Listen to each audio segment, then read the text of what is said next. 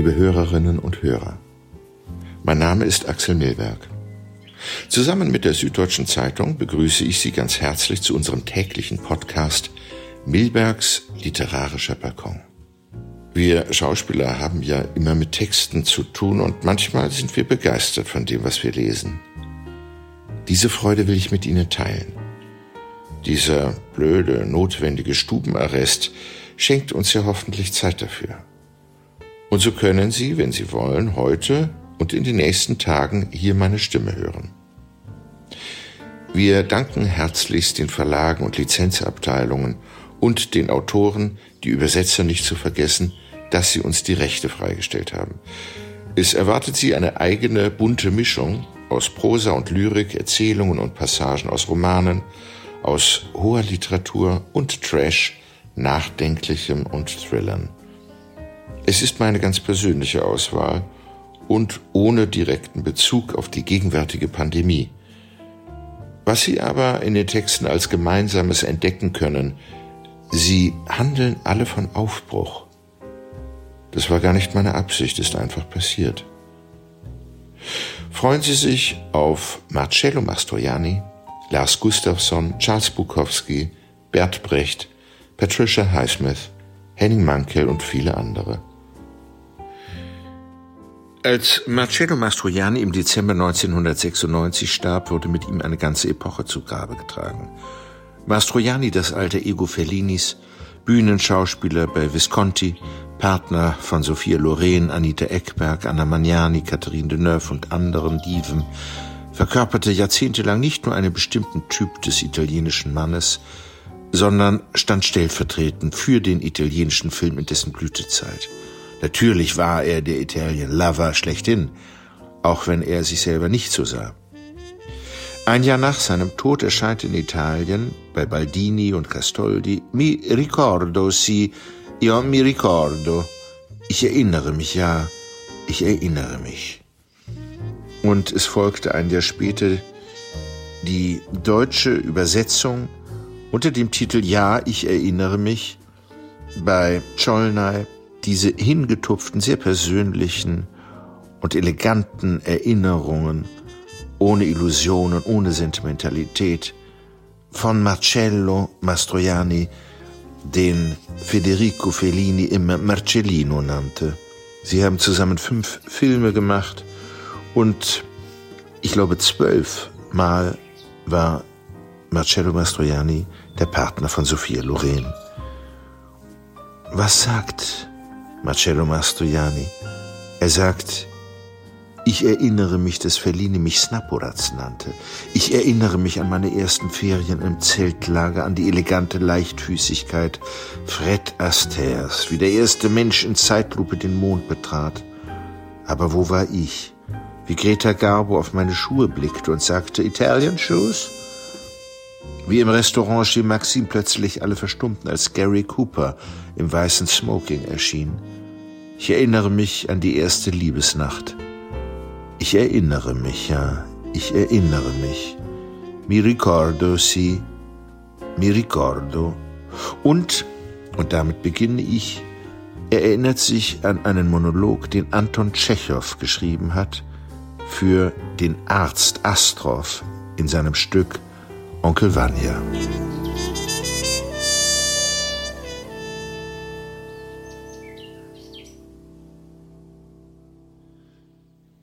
Eine stille Größe.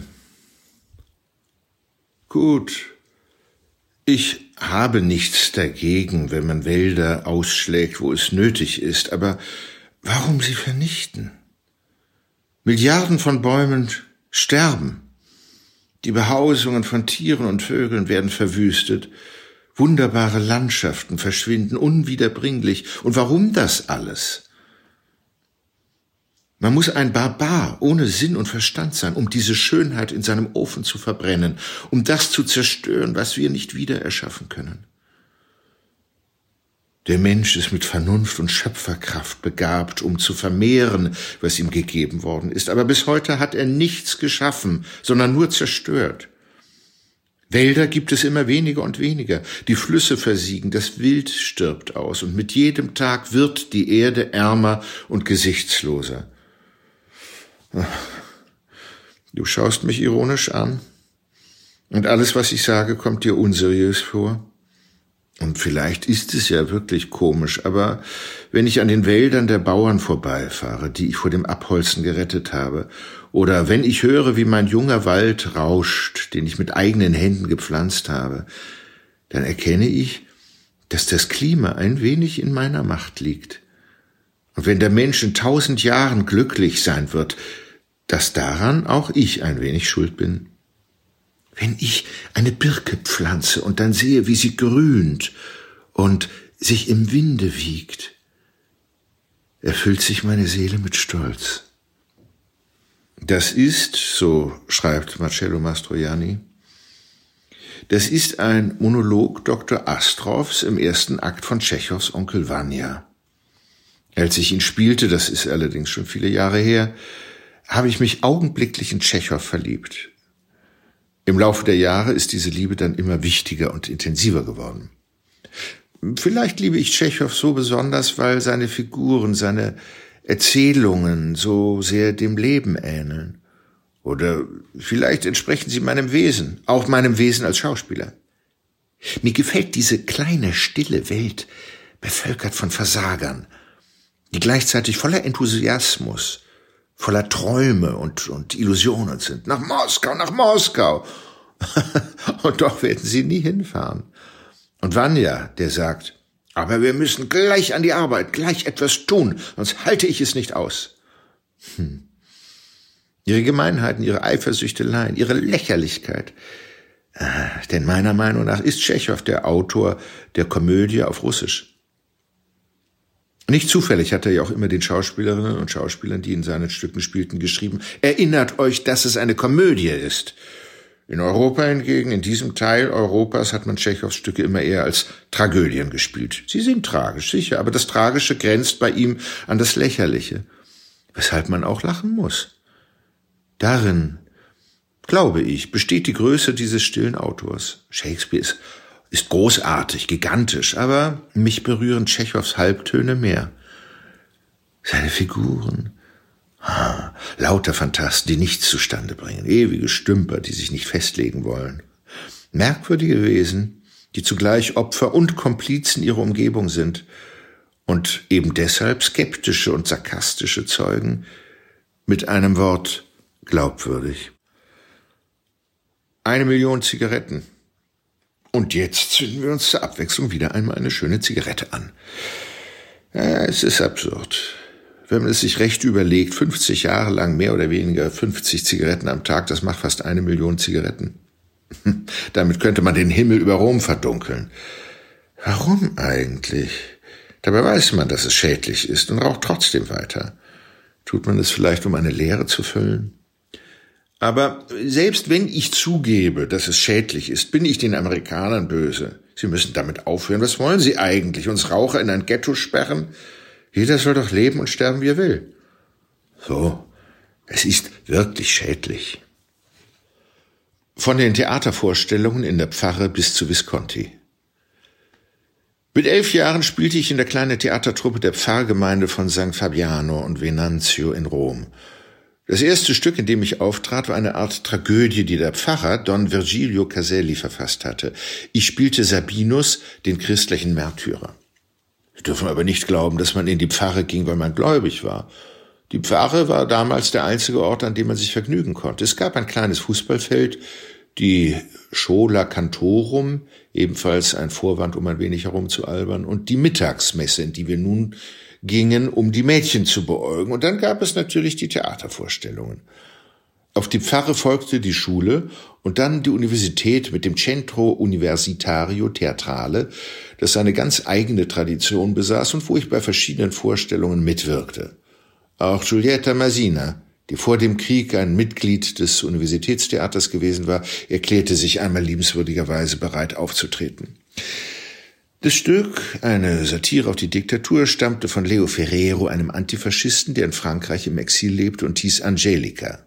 Der Auftritt Giulietta Masinas rief ein paar Kritiker auf den Plan und ein paar Leute kamen in die Vorstellung, darunter auch der kaufmännische Direktor der Schauspielgruppe Lucino Viscontis, Herr Emilio Amendola, der Onkel des berühmten Synchronsprechers Ferruccio Amendola. Nach der Vorstellung kam Herr Amendola zu mir in die Garderobe und fragte mich, ob ich als professioneller Schauspieler arbeiten wolle. Ich antwortete ihm, dass ich bereits auf die Universität ginge und außerdem eine Arbeit hätte. Aber wollte ich es nicht wenigstens einmal probieren? Weiter studieren könnte ich ja immer noch. Na, kurz und gut. Herr Amendola verschaffte mir ein Treffen mit Lucino Visconti. Ich traf ihn in einem Teesalon an der Piazza di Spagna in Rom. Zeffirelli, sein Assistent, war auch dabei.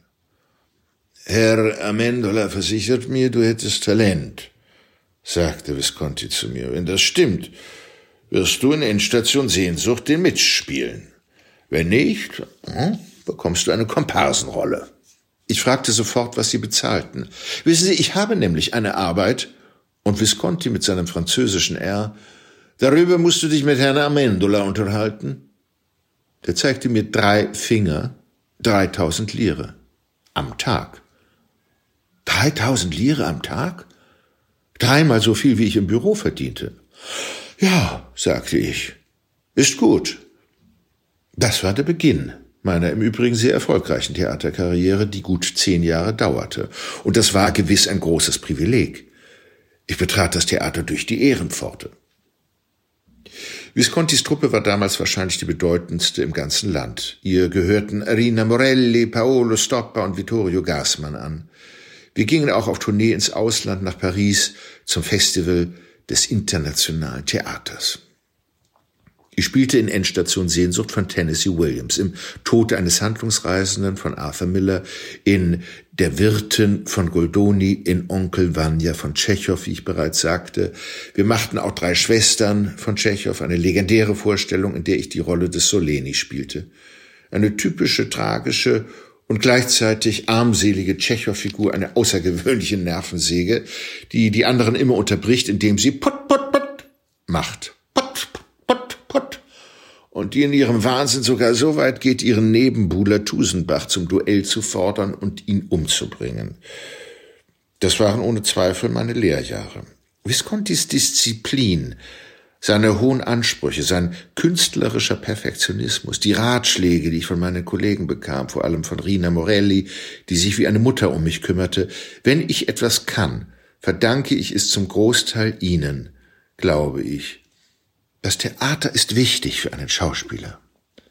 Am Ende dieser zehn Jahre drehte ich meinen ersten Film mit Visconti, merkwürdigerweise wieder nach der Erzählung eines Russen Weiße Nächte von Dostojewski, das war der erste Film, in dem ich mich vom Rollenklischee des naiven Taxifahrers aus der Großstadt befreite. Ein bereits etwas anspruchsvollerer, sehr interessanter Film. Nach diesen zehn Jahren dachte ich, vielleicht sei es nun an der Zeit, eine eigene Truppe zu gründen. Ich entschied mich natürlich für Tschechow, für ein Stück, das ein Fragment geblieben war, Platonow. Ich bat Visconti Regie zu führen und er willigte ein. Valentina Cortese fragte ich, ob sie die Rolle der Generalin spielen wolle. Auch sie sagte liebenswürdigerweise zu. Doch genau in diesem Augenblick erhielt ich Fellinis Angebot, in La Dolce Vita zu spielen. Ah, ehrlich gesagt befand ich mich in einer schrecklichen Zwickmühle. Doch letzten Endes entschied ich mich fürs Kino, für Fellinis Film, Visconti war sehr freundlich. Er sagte, wir würden Platonow im Jahr darauf machen. Aber die Jahre vergingen und es wurde nichts mehr daraus. Paradoxerweise, und das bestätigt wieder einmal die Gültigkeit von Tschechows Texten, habe ich dieses Drama 30 Jahre später unter der Regie von Nikita Michalkov gespielt, der es in Russland bereits großartig verfilmt hatte. 30 Jahre später, ich hätte der Vater des jungen Mannes sein können, der dem Protagonisten aus Dolce Vita in vielerlei Hinsicht ähnlich war, eine Art Halotri, der immer auf Abenteuer aus ist, allerdings mehr aus Langeweile als aus Leidenschaft. Dennoch funktionierte es hervorragend. Dieser Platonow, Michalkow hatte ihm den Untertitel Unvollendete Partitur für ein mechanisches Klavier gegeben, war ein riesiger Erfolg. Die erste Begegnung mit Federico Fellini ereignete sich am Strand von Fregene, wo Federico eine Villa besaß und wohin er mich wegen La Dolce Vita hatte kommen lassen. Wenige Schritte von uns entfernt, unter einem Sonnenschirm, saß Ennio Flaiano, damals sein engster Mitarbeiter beim Drehbuchschreiben.